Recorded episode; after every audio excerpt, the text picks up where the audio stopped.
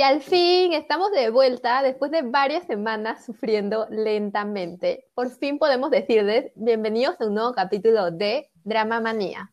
Nosotras somos Laura, Magra y Silvana. Y como ya les habíamos comentado en el anterior capítulo, hoy hablaremos de Itaewon Class. Así que comencemos.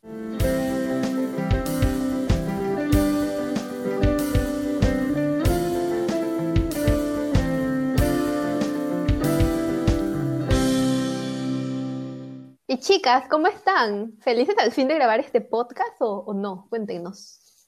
Ay, es un sufrimiento, de verdad. Esto ha sido tan agotador pensar en todo lo que teníamos que decir, porque esta serie tiene mucho contenido, así que estoy en modo esperanza, porque hemos rehecho este guion una y otra vez, porque no nos convencía para nada.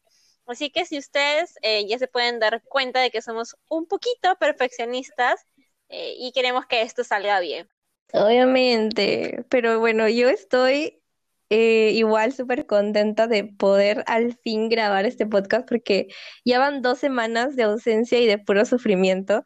La verdad es que no se imaginan el número de veces que hemos grabado por fallas técnicas y otros percances que hemos tenido por ahí. Lo peor de todo es que creíamos que iba a ser tan fácil esto porque lo vimos mucho, eh, mucho potencial. El mismo día que terminamos de hacer el podcast anterior estábamos, sí, va a salir, va a salir bien chévere, va a ser todo, todo genial aquí sufriendo después de tres semanas, como dice Silvana, después de dos. Así que con la bendición de Vi, que esto empiece bien. Vi, bendícenos, bendícenos. Sí, por favor favor. Y bueno, sí, esto sí fue demasiado, demasiado complicado por hacer. Y por lo mismo que tenemos mucho que contarles, nos toca dividir este podcast en dos episodios. El que obviamente ya están escuchando y el que saldrá la próxima semana. Así que por favor estén atentos. Después de esta preparación nos mandamos con todo. Singularmente fui la última en ver el K-drama, pero a pesar de verlo desincronizadamente, este K-drama se catapulta como el mejor y el favorito a Levos del 2020. Y es una adicción verla, o sea, lo que más amo es que no es predecible y eso es, y eso es fascinante. Entonces, Mayra fue la primera en ver este K-drama, emocionadísima total. Nos mandaba siempre comments en WhatsApp de que lo veamos y lo veamos. Sí, me mandé con todo a ver la serie que Netflix me recomendaba cada rato. Yo jamás había visto un género que, que fuera drama puro, ¿no? Eh, prefiero mil veces la comedia, el romance. Por eso es que me enamoré de los K-dramas, por todo eso. Pero como Netflix me insistía tanto, como que te un class y te un class, yo dije, ya, bueno, vamos a darle una oportunidad a esta serie que, que tanto me recomienda Netflix. Entonces vi el primer capítulo y wow, lo fue todo, chicas, literalmente. O sea, yo reí, lloré, me enamoré, me emocioné con todo, solamente el primer capítulo. O sea, fue una montaña rusa de emociones tan fuerte que yo desde ese momento decidí, dije, no, yo esto tengo que compartirlo con el mundo. Así que empezaré, empezaré con Silvana y Laura. Y por eso les hablaba a las chicas, decía, por favor, por favor, vean la serie, por favor, sé que están ocupadas, pero por favor, vean el capítulo uno, aunque sea, para comentarlo, ¿no? Sí, lo sabemos porque obviamente nos llegó el super spam de, de Magra todos los días que veía la serie, nos mandaba en plan de, chicas, está pasando esto, chicas, no sé qué, no sé cuánto. y bueno, a ella le encanta spamear, obviamente, cuando una serie le gusta. Creo que a todas en realidad somos así bien intensas. Y eh, yo me acuerdo que cuando Magra estaba en su mar de emociones, yo decidí verla porque ella nunca me ha fallado en las recomendaciones.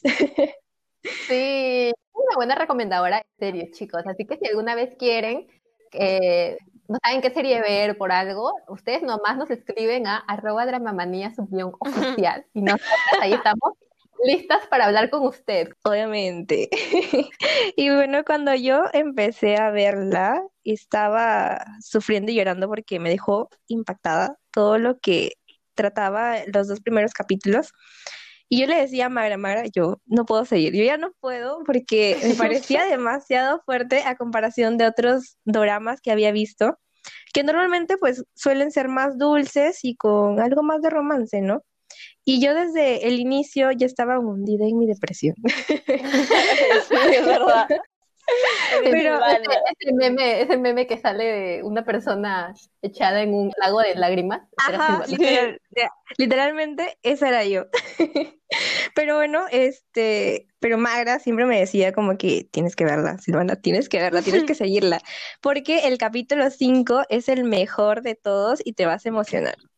Entonces, yo me guardé todos mis traumas, todas mis lágrimas y le hice caso, le hice caso y seguí con todo ya. Y cuando llegué a ese capítulo no hubo ya vuelta atrás porque me quedé súper pegada con el K-drama, amé todos los personajes, la historia, absolutamente todo. Sí, el primer capítulo es para que vivas una experiencia 3 de, emociones, o sea, literalmente aceptas estar en esta ruleta de emociones porque te conviertes en el juguete del K-drama. O sea, hace tiempo no me sentía así, desde, desde Goblin, wow, ¿cuánto tiempo? Y sí, o sea, este, este drama también ha sido demasiado para mí. Tienen que verlo y no sean como yo. O sea, si es que a alguno les está, les está pasando lo mismo que a mí me pasó al inicio, no la dejen. Denle con todo y sigan nada más porque la van a amar, de verdad. Yo me devoré en terminarla por el hecho de que me pongo a llorarle a Mara de no, no quiero, no quiero, no quiero. A diferencia de Laura, que ella arrasó con la serie en unos días nada más. Yo tengo un problema, de verdad lo confieso, o sea, soy muy adicta a esto, en cualquiera creería que en verdad me propongo tomar algún tipo de energizante para continuar la serie y es que no, o sea, es, esa es la propia la propia versatilidad de la historia que, que me hace querer ver y ver y ver y ver, ¿no? Pero hasta un punto en el que tengo que decir, no, o sea, ya basta. Eh, y este drama ha sido particularmente muy difícil de dejarlo, eh, porque para quien no lo ha visto, en resumidas palabras, este K-drama trata sobre Pak Seori es el protagonista de Itaewon Class y su propósito es vengar la muerte de su padre encubierta por el grupo más poderoso de Corea a simple vista parece una historia simple, de la que hemos visto en muchas adaptaciones quizás norteamericanas, por la forma en la que, eh, en la, que la historia se desarrolla, ¿no? Pero este K-drama ha sido particularmente muy precisa eh, en la forma en desarrollarse. Sí, así como tú comentas, Laura, esta, esta serie tiene muchos rasgos audiovisuales rescatables y creo que por eso es que nos ha gustado la historia. Hay cuestiones que nos gusta hasta investigar para, para poder entender más la serie, ¿no? Justo creo que tú me estabas contando la vez pasada algo sobre el webtoon. Es que el webtoon es demasiado, o sea, no lo hemos leído ninguna de nosotras porque no sabemos coreano, salvo Silvana que lo he encontrado en inglés, pero este webtoon es fenomenal, o sea, y este K-drama es el segundo más exitoso de JTBC, porque yo te llevo en el bobo. Me, encanta esta, esta cadena de televisión. es particularmente chévere porque tiene las fotos de todo el, todo el K-drama así en Full HD, o sea, hermoso de verdad. Y lo más curioso es que este es el primer drama de una compañía de películas, ¿no? Para hacer su primera entrega, o sea, no tienen a quién envidiarle. Y un Class, ¿no? Ya dijimos, no está basado en un webtoon que tiene el mismo nombre y está escrito por Wang Jin. Y si alguien lo ha chequeado, se puede dar cuenta literalmente que no se han modificado muchas cositas, incluso los planos son muy parecidos a las escenas del webtoon.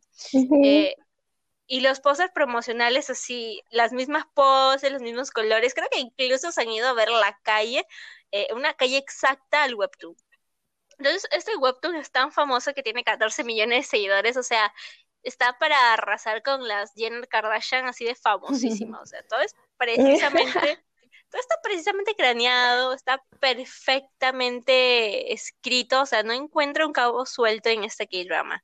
Oye, sí, 14 millones de seguidores, como comentas, es demasiado, es un montón. Sí, es demasiado, está como una Kardashian, es una Kardashian coreana. Para mí que, o sea, bueno, el, web, del webtoon se derivó a la serie, ¿no? Pero creo que un montón de gente, un montón de gente también habrá visto primero la serie y luego se habrá pasado al webtoon, como hemos hecho nosotras. Sí, porque nosotros no, no, somos mucho de leer webtoons, salvo Silvana, que está súper emocionada por un webtoon, que, que están haciendo un K-drama. ¿Cuál es, Silvana? Creo que es. De True Beauty, obviamente. O sea, si es que ustedes no saben este, no han leído nunca en su vida un webtoon, pueden enviarme un mensaje, ya saben dónde.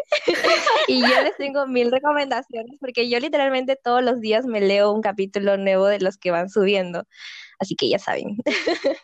A mí una de las cosas que me gustaría resaltar es que, bueno, eh, el casting, o sea, la dirección de casting que se hizo para, para hacer la serie, qué buena dirección de casting. En serio, aplaudo a la persona que se encargó de hacer todo esto. Literal, haría un minuto de silencio por esta persona porque de eh, verdad que haber elegido para lavar todo su trabajo. Sí, voy a llorar hablando de esto. haber elegido a Park Seo de protagónico, en verdad creo que ha sido la mejor decisión de la vida. Pueden sentir mi emoción, chicos, ya. Les voy a contar sí, estoy enamorada, de verdad. Park Seo es el amor de Magra. Les voy a contar ya. Este, yo conocí a Park Seo cuando lo vi en What's Wrong with Secretary King, que hace como que de un personaje egocéntrico, así, dentro de todo el ser egocéntrico, un mate de risa. Luego, obviamente, lo vi en Parasite, cuando yo lo vi en Parasite, grité con todo en el cine, me emocioné, así. Sí, sí me acuerdo. Sí, Laura el máximo en el cine. Laura fue conmigo y yo decía, mira, ahí sale, ahí sale su nombre, Park Seo Sí. Y luego, ahorita justamente como damos tanto, lo estoy viendo en eh, Find My Way, de un personaje tonto. Más o menos tonto, así maduro, como que, a diferencia de Itaewon Class, que, o sea, en Itaewon Class es una persona tonta pero madura, aquí no. Entonces, de verdad que tanta versatilidad que hay en este actor, literalmente, Park Seo tú puedes ser lo que quieras en esta vida, que nadie te diga lo contrario, tú puedes ser lo que quieras. Lo amo, literal. Es verdad, yo lo conocí en Warang y desde ahí me enamoré de él, o sea, es, es, no sé, no sé, o sea, es tan buen actor que puede hacer de todo, o sea, cualquier papel que le den, él lo va a hacer eh, súper bien. Park en realidad es uno de los grandes amores, como se habrán dado cuenta, de manera de Silvana. O sea, aparte de que es un súper churro, es un, un actor de 10 de 10. O sea, Warán está en los próximos eh, K-dramas, porque no hemos visto, o sea, Mayre y yo no lo hemos visto y Silvana ama, ama a Warán. Entonces, eh, sí. Es verdad, está en la lista de cosas por hacer antes de morir, ver Warán. Antes de morir, obviamente, si no las yo. Nos, nos encanta tanto que sea tan dedicado con lo que hace, pero no solo lo hace, sino lo hace muy bien. Es verdad. Entonces, podemos decir que en esta serie, como que actores, check. Entonces, ahorita vamos a pasar al soundtrack, que también, obviamente, el soundtrack tiene un mega check, porque el soundtrack es algo que tenemos que, obviamente, resaltar de esta serie. O sea, ¿quién nos ha descargado todas las canciones de este drama apenas lo escuchó? Presente aquí una. dos, dos, dos. Me encanta la complicidad que hay entre la escena y la música o sea, audiovisualmente, la música ayuda demasiado que nosotros nos adentremos a lo que está pasando en ese momento. Y esta serie lo logra demasiado bien. O sea, hay que admitir que durante tantos años de estudios sobre K-dramas, hay varios K-dramas que la música ha pasado totalmente desapercibida. Y de verdad que en este K-drama no hay música que no haya dado en el clavo. O sea, yo de verdad también la persona que que se encarga de elegir a las personas para que canten el soundtrack, también mis respetos contigo. Sí, este, lo que dices es verdad, porque yo también, eh, como que antes de empezar todo este proyecto, he visto algunos otros dramas que ni siquiera me acuerdo de la música, o sea, tal vez me gustaba la historia, pero la música es como que, no sé, me, ni siquiera puedo recordar un fragmento ni nada desde Goblin, por así decirlo, que es así me marcó hasta ahorita. a todos, a todos.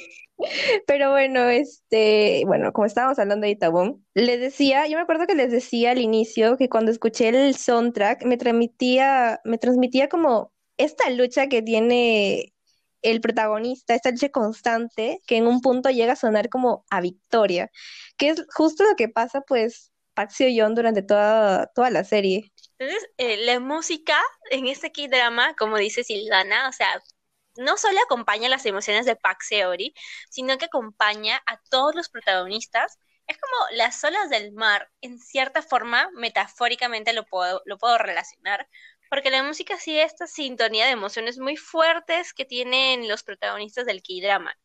Eh, y de los 73 soundtracks hechos y creados para este K-drama, yo amo el de Gajo, porque le pones en tu equipo, en tu celular, en un volumen alto y estás así, no sé, trapeando el piso de tu casa y lo haces, pero con, con unas ganas intensas, eh, como si estuvieras en una fiesta de hip hop en algún tipo de, de, estos eh, festivales de música, así de electro, sí. O sea, no es electro, pero eh, entiende la emoción.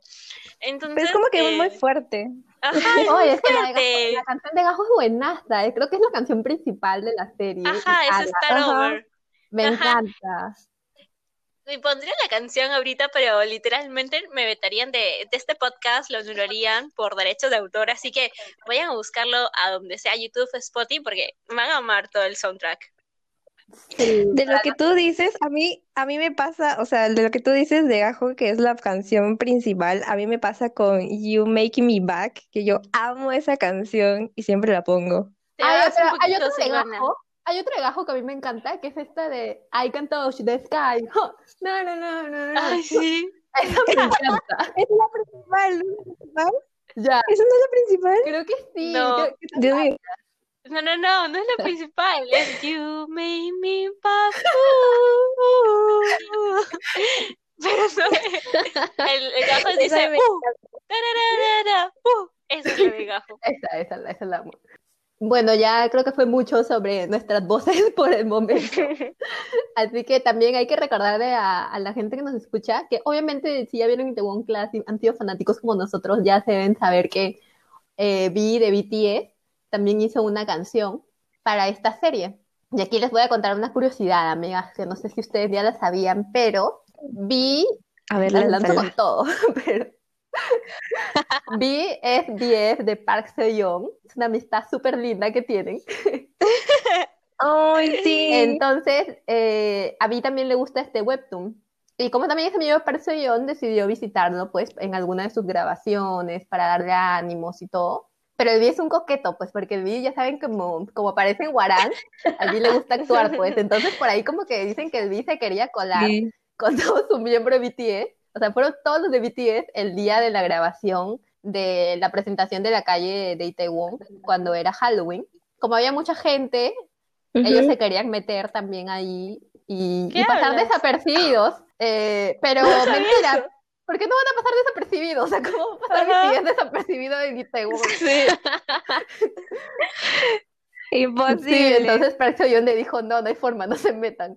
Y ya, pues ahí, este no, no aparecieron porque, bueno, parece que tiene razón, iban a distraer a toda la gente y no se iba a poder grabar el K-drama. Pero no se hubiera encantado, ¿no? Ver un pedacito. Son tan amigos que eran capaces de meterse ahí en un momento de la serie. Ala. Y en un momento pensé que Magre iba a decir, y en un fragmento de esto aparecía algún miembro de BTS.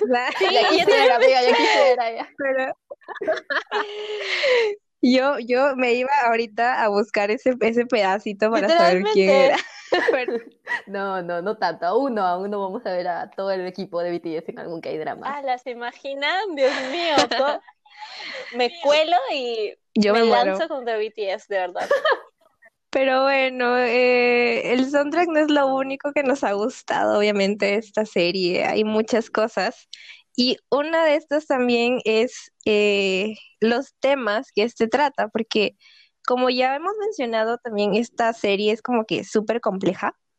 Eh, abarca muchos temas sociales como la discriminación que se ve también en algunos personajes, como si es que ya lo han visto, recordarán el personaje de Tony, que es un chico eh, que por el color de su piel la sociedad coreana como que le pone algunas limitaciones. Y también hay otro personaje que es de la chica transgénero, que es Hyun-yi, si no me equivoco, que también sufre, sufre lo mismo. Y eh, por ello se le intenta cerrar como varias puertas para alcanzar su, como que el éxito, y no es por su talento, sino por su propia identidad, por ser una chica transgénero nada más. Y este, porque también es algo mal visto dentro de la sociedad, ¿no? Sí, claro. Y ya que Magra su curiosidad. la tuya, la tuya con todo. Sí, hay una curiosidad que encontré de, de justo este personaje que les estoy diciendo de Ma Hyun-hee, que es la chica transgénero. que eh, leí por ahí que hay un poema que sale en la serie que fue, que es original, o sea, que fue escrito por, por el guionista, por el autor, o sea, por el, autor del webtoon y también que ha aportado en el guion, que la creó específicamente para este personaje, pues.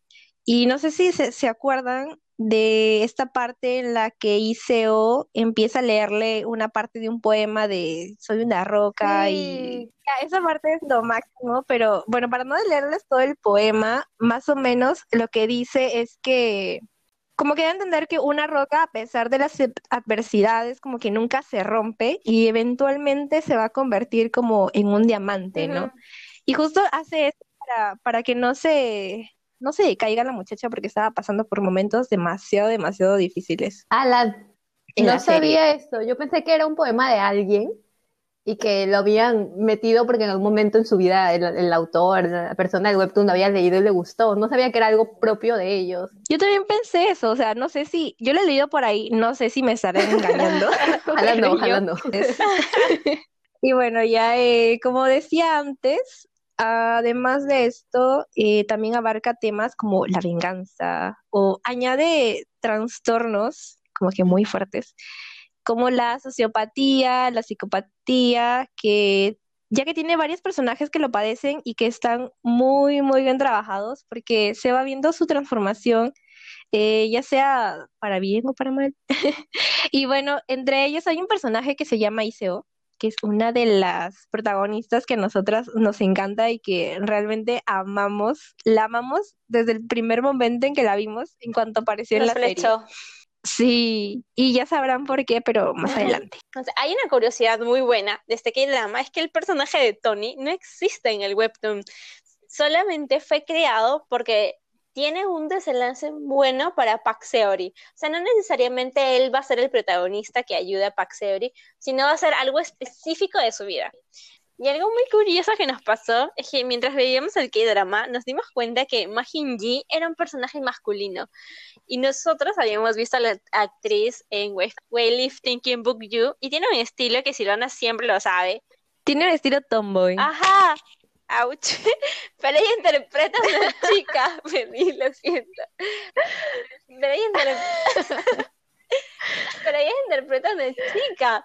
Aunque me hubiese encantado que sea una actriz transgénero quien interprete este papel, en sí entiendo eh, a la actriz en cuanto a la dificultad de interpretarlo, porque poquito a poquito la industria cinematográfica coreana se abre paso a recibir a esta nueva esos nuevos personajes eh, en, dentro de sus historias, pero me, ha gustado que en Itaewon Class también lo hayan, lo hayan tocado. Es como que mente abierta, open mind.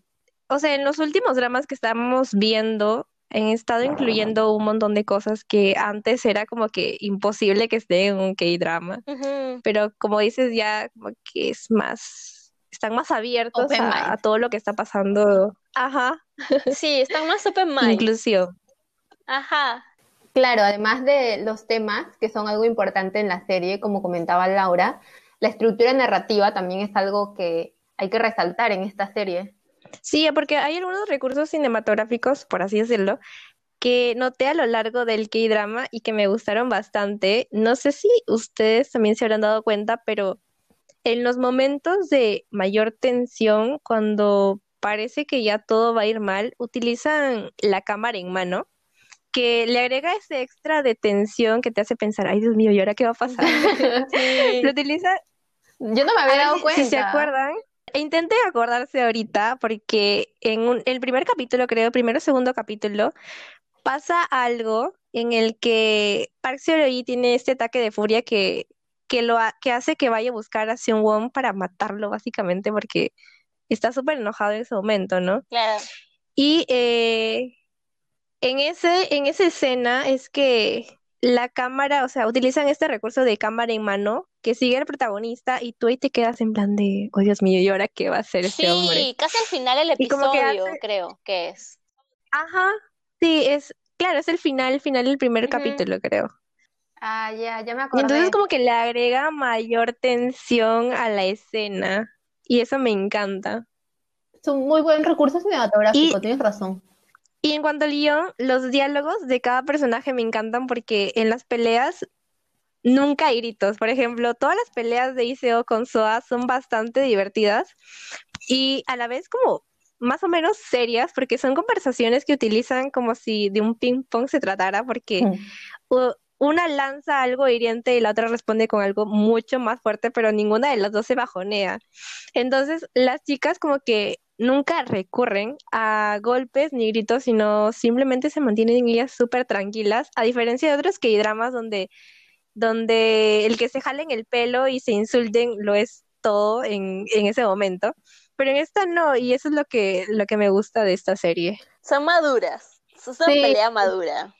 Es verdad. En general, a mí todos los diálogos de la serie son bien pensados. Como que dan en el clavo, o sea, como que top a la persona que haya hecho este diálogo. en particular, como cuenta Silvana, yo también amo las escenas entre estas dos chicas porque los diálogos son inteligentes, pero también me gusta ver escenas en donde las chicas se pelean y se jalan de los pelos, porque me da mucha risa. O sea, yo, yo veo eso y digo, oye, en Corea es normal que como que estás de la nada caminando en la calle y ves una pelea de dos chicas así jalándose de los pelos. Solo en el cole. Solo las noticias del, cole. Ah, ya, esa parte sucede en el cole, es normal en el colegio. Esas escenas, me acuerdo, o sea, lo que estoy diciendo esto del jaloneo, eh, me recuerda también a Weightlifting Perry, porque no, no, no, pero estoy, estoy mal, equivocado de drama, porque no es ese, sino es, es Lee Kyung, pero en otro papel. Ah, en Chasing the Trap, en Chasing the Trap.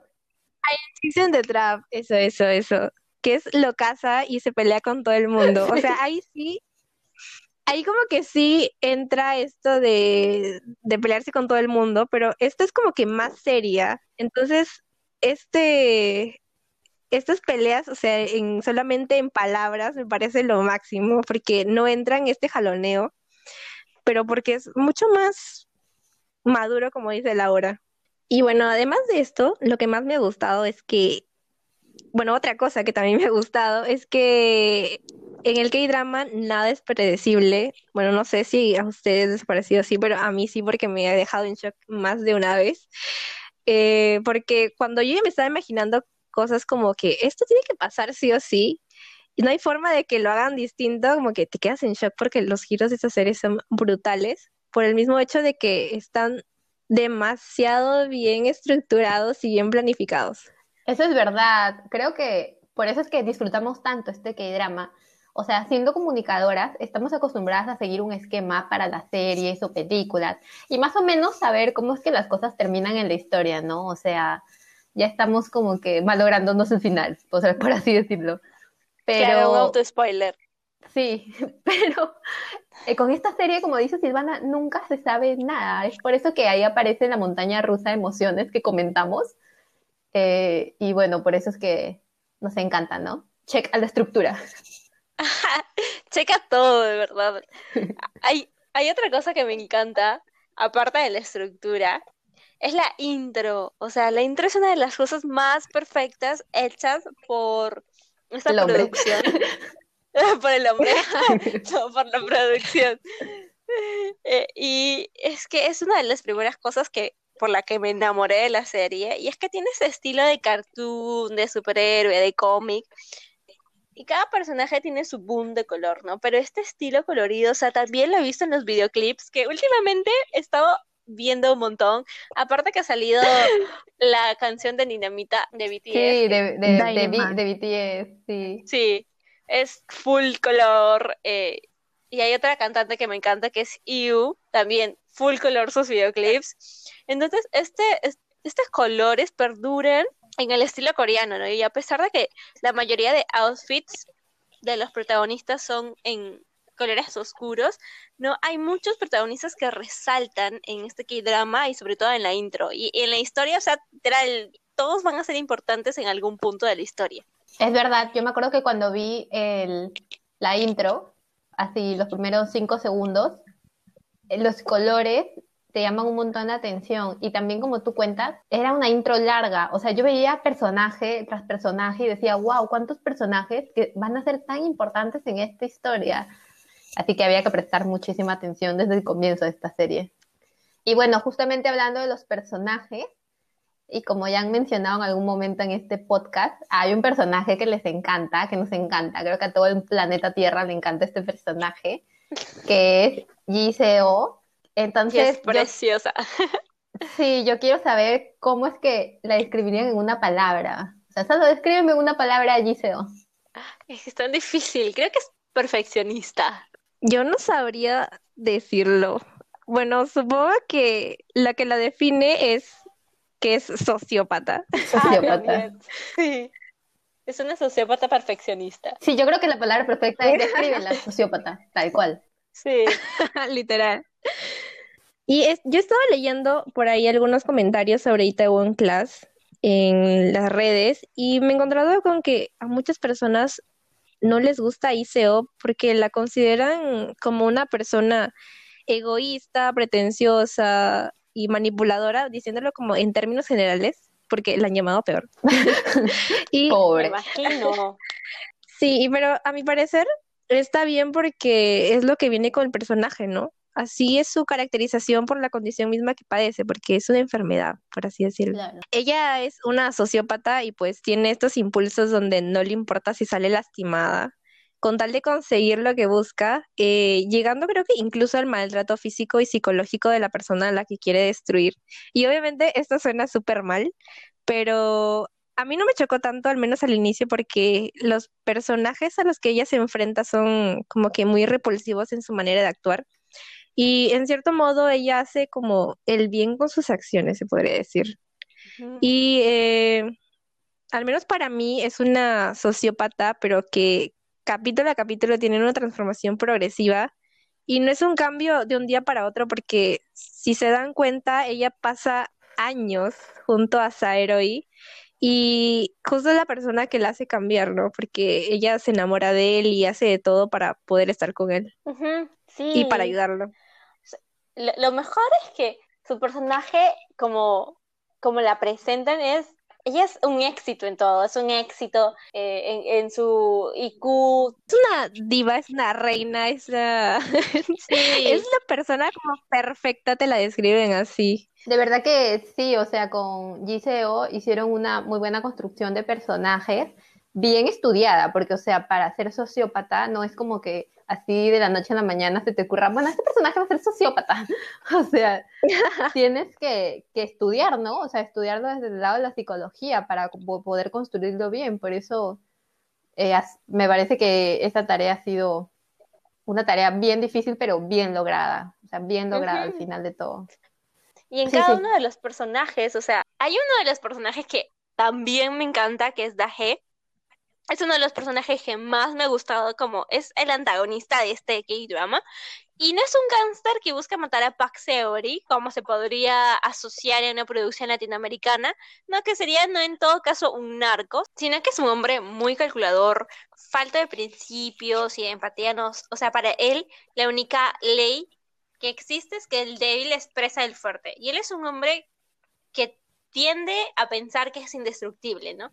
Aparte de eso, el nivel de actuación, o sea, es inimaginable. O sea, este personaje encarna al líder del mayor grupo gastronómico de Corea que es aparte el presidente de su propia corporación, o sea, la agrupación, la agrupación, que es, esto es la agrupación Grupo 5, ¿no? Grupo 5. Ese es, el, grupo Yanga, es el grupo Yanga. Y su propósito es que le rindan respeto y, le, y hagan lo que sea por él. Para él, uno es un perro que lame la mano de su, o sea, es un perro que tiene que ser fiel porque es el dueño quien le da de comer. Entonces, en cierta forma se podría decir que este es un hombre que le gusta que le tengan miedo, ¿no? Sus hijos son el principal, eh, los principales seres que le tienen miedo, ¿no? En, cierta forma, ¿no? Eh, y este es un, y, ajá, y él es un antagonista muy brillante, o sea, eh, este, este actor que es Jae Myung, si es que se pronuncia así, es quien lo interpreta. Lo curioso es que lo busqué en internet y literalmente yo pensaba, porque en la serie se ve viejo, ya tenía 70 años, así ya 60 a lo mínimo. Pero cuando lo encontré, tiene una foto así de un hombre que ni siquiera mata una mosca, súper cute. Y lo peor de todo es que es un señor joven, o sea, el nivel de producción, de dirección de arte o lo que haya sido posible para que él se vea tan viejito y tan malo. O sea, de verdad que las apariencias engañan. qué, qué buena caracterización. Sí, porque yo este personaje también, o sea, este personaje no, a este actor también lo vi en Guarán. Y, ¿Qué? y su, sí, también sale ahí. Y yo la veo súper cute en el otro y acá es como que le tengo miedo, o sea, literalmente me asusta su rostro porque se ve como una persona súper mala. Sí. Ala, no sabía que salía en Guarán, me muero. Estoy conectando lazos. aquí. También, también. Ala, entonces también un actor súper versátil, porque de pasar a ser todo tierno a que te dé miedo en la otra serie es como que es fuerte. Pero hay Obviamente. personajes cute también. O sea, que son cute, pero también hacen de malos.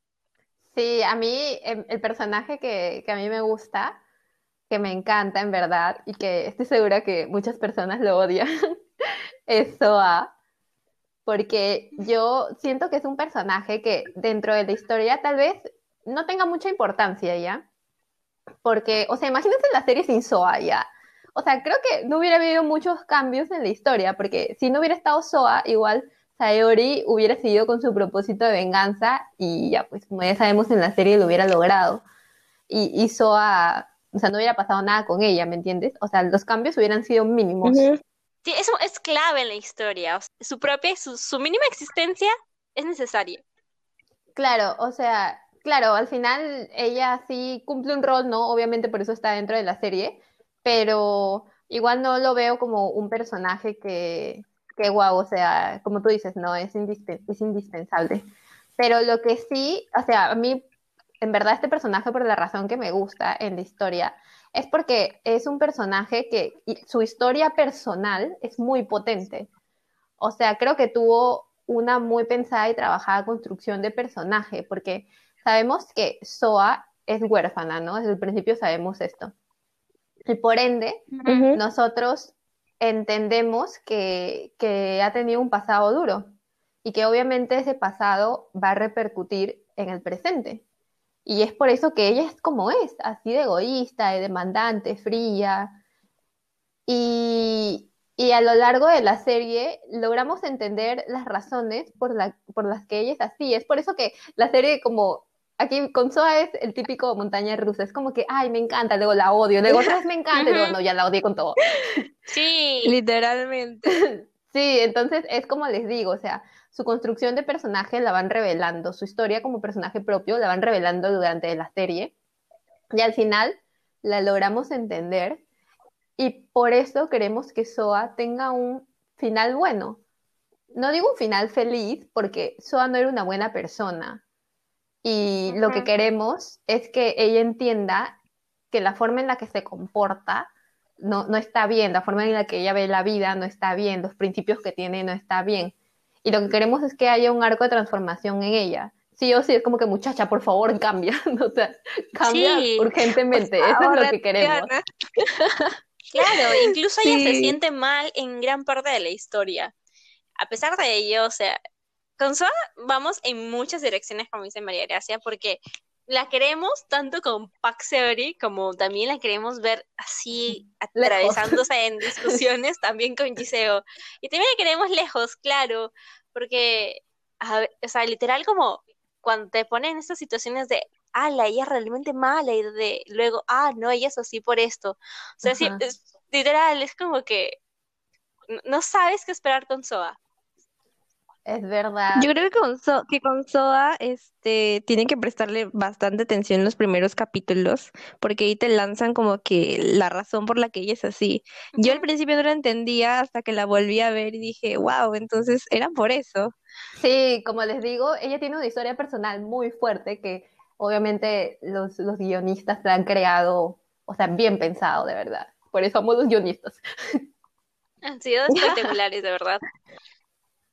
Sí, pero ¿saben con quién? O sea, hay un personaje que, que no, no me cuadra mucho aún su, como que su historia. O sea, más que su historia, sino como que eh, no me cuadra mucho su, su, construcción de personaje al final de cuentas. Es con Park Seori.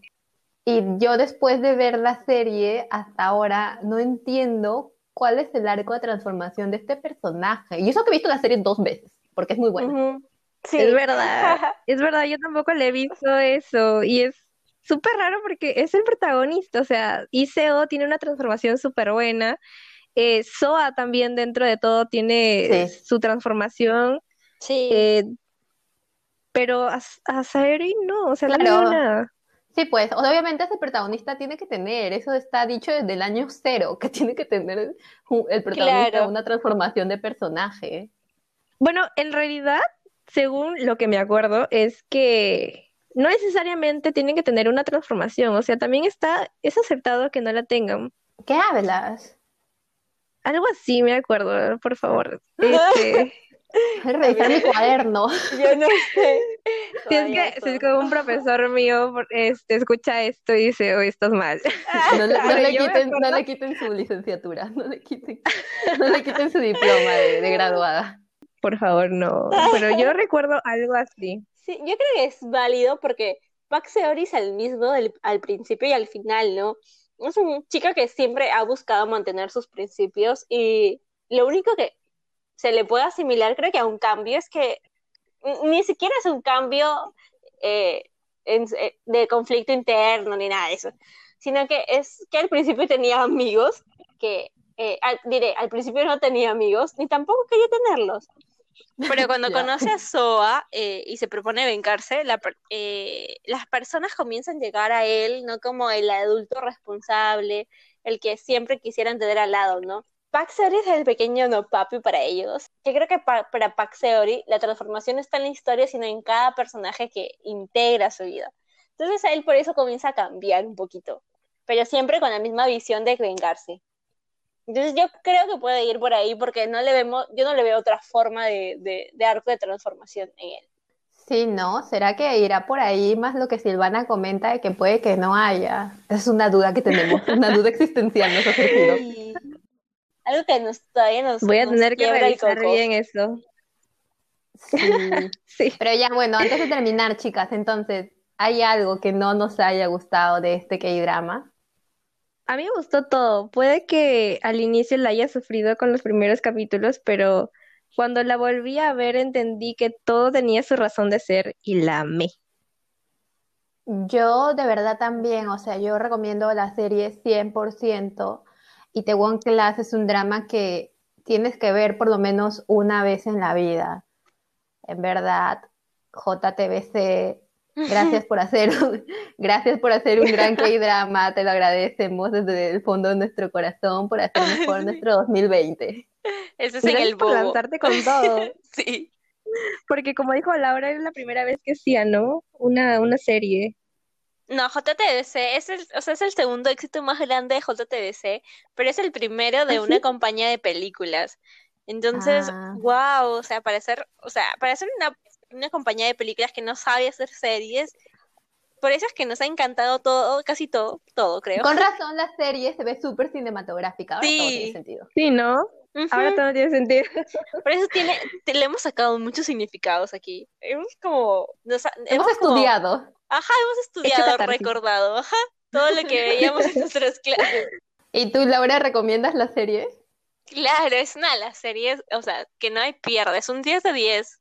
Y ponle, o sea, ojo al detalle, porque tiene mensajes muy subliminales con respecto a diversos temas eh, que vas a decir, oye, eso es verdad, esto pasa en mi país, o sea, yo me identifico con tal. No es que necesariamente sea significados políticos, pero tiene mucho significado social. Y no he odiado nada, no he odiado personajes porque eh, como a diferencia de los otros doramas en el que la mamá siempre es como que el punto de, ay, la odio porque no, no se puede quedar con este hombre, que él es el CEO de una empresa enorme y grande y ella es una chica pobre y por sus clases sociales no pueden estar juntos, no, o sea, Lo típico, lo típico. Ajá, lo típico. A pesar de ser, de, de ser malos o buenos, o sea, empatizas con todos porque conoces su historia. Y tú quieres tener un final definitivo para ellos, pero o sea, es como que cada cosita que va saliendo es como que te cambia toda la estructura mental. Entonces, definitivamente es algo para ver, para ver con detalle. No tanto como Dark, porque así eso no se entiende casi nada, pero sí tienes que ponerle bastante ojo al detalle. Tienen que ir a verla ya, para los que no la han visto, porque es una de las mejores series que van a ver en su vida.